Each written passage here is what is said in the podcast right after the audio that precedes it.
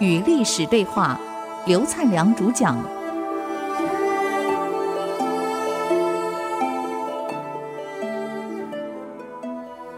这里是 IC 之音竹科广播 FM 九七点五，您所收听到的节目呢是《与历史对话》，我是刘灿良。哎，各位听众，大家好啊！上礼拜我们谈到魏太武跟古币的事儿，哈哈，还没了呢，还多得很。这个有一次啊，魏太武去河西狩猎，那么让这个宰相古弼留在京城中留守。帮他解决一切问题。古代皇上去打猎不是一天就回来了吗？那么远，开玩笑，从京城跑到这个外面去打猎，那一去就是几天，回来嘛又几天，这个来回就是好多天啊。那朝中大事怎么办？委托给自己最信任的人，就交给尚书去处理了。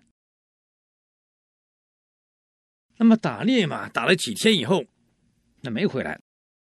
突然找人快马，以前没电话真可怜了。哎，有电话就方便，我缺什么？一个电话到宫里，赶快又运过来。以前不是，哎呀，找个这这个人骑个快马，哇啦哇啦哇啦冲进宫去了，干什么？因为魏太武带去的马不行，所以要这个古币啊，赶快给他送几匹壮马过去给他打猎。一匹马不行啊，那打猎打累怎么办？再换一匹马。所以要送几匹强壮的马给他去打猎。哼哼，马送来了，你猜送什么马？羸弱不堪的马，又瘦又矮又丑的马送来五匹。这皇上傻了，根本跑不动啊！各位，这个马，皇上骑上去比马还重。我他妈气死了！我打猎跟你讲，我要五匹壮马，你给我送五匹最羸弱的马过来啊？怎么回事？皇上大生气的说：“这个笔头奴啊，要喊他笔头嘛，这个笔头奴啊，竟敢更改这个这个我我我的诏令啊！我要求的是送壮马，你给我送五匹羸弱不看的马，连我都骑上你马都趴下去了啊！”回去砍了这狗奴才，笔头奴砍了我这狗狗奴才的头。这个话一下传到宫里来了，古弼的下属，他的官员们闻听到以后啊，担心了。哎呀，古老头啊，麻烦了，每个都怕被牵连啊！啊，是你决策的，马是我们送去的呀！啊。全部牵连啊！你害死我们啊你啊！古币说了：“你们担心什么啊？当国家领导人的责任是什么？是把国家带好，做强，做富，为之富强。富了好建设，强了好保护。”当国家领导人不是每天给你沉溺在游乐乐趣的的活动里面啊，不是跟你喝酒玩女人的，你搞清楚你的角色是什么。当领导人搞不清楚自己的角色是什么，自己的责任是什么，自己的职责是什么，自己该尽的义务是什么，这个组织是危险的。皇上去打猎，这可不是他的职责，你搞清楚。要我送壮马给他，壮马干嘛用的？是打仗用的呀，是保护国家用的呀。这个军国的军需物资，怎么可以拿去给你当游乐用呢？啊？这当皇上的人自己没搞清楚。我们国家呀，北方有强敌。柔软，南方还有敌寇，还没消灭。每个人虎视眈眈看着我们的国家。我把壮马当做军需去给他打猎啊！你是拿国家当游戏啊？所以我把瘦的马、哼，羸弱不堪的马拿去给他打猎。那我是为了国家长远打算呢。如果因因为这样把我杀了，我死了，我死而无憾。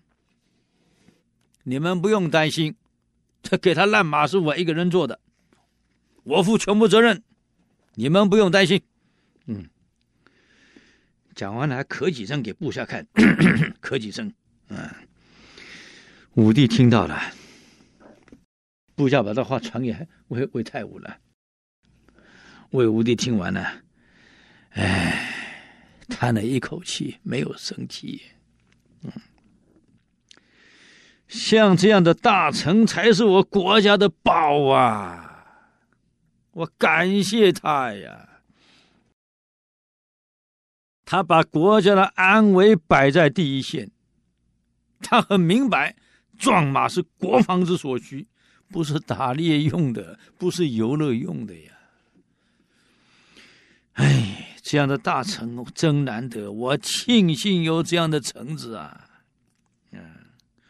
赏赐古币，官服一套，马两匹，鹿十只。嗯，你看。这话说回来，这个魏太武还算不错的呀，很清楚啊。还有一次也是闹笑话，他老兄呢又跑去打猎打猎了。这个魏太武唯一的嗜好是打猎，他不嗜酒，他不不去迷恋女色啊，他就是打打猎。为什么打猎呢？靠打猎跟练武一样，要骑射，可以强身，打仗可以可可以练转为军事之用。所以为了这样，他是打猎，又去打猎了。打了几天下来，他光射杀了麋鹿一千多头。嗯，你不要看那几头，那鹿很大呀，几千头的鹿，你想怎么运回来？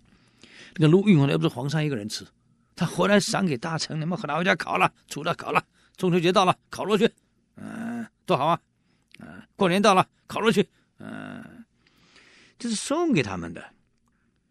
那么，为了这么几千头鹿，怎么运回家？就下了一个命令，又给古币了。你赶快给我派五百辆车子来，啊，这个货车啊，我要把这几千路、几千条路拖回朝里去，赏赐给大臣。你赶快来拖。命令出去了。其实我告诉你，武帝很有意思啊。他命令下出去的，出去后呢，他把左右招来。我跟你们打个赌，怎么赌？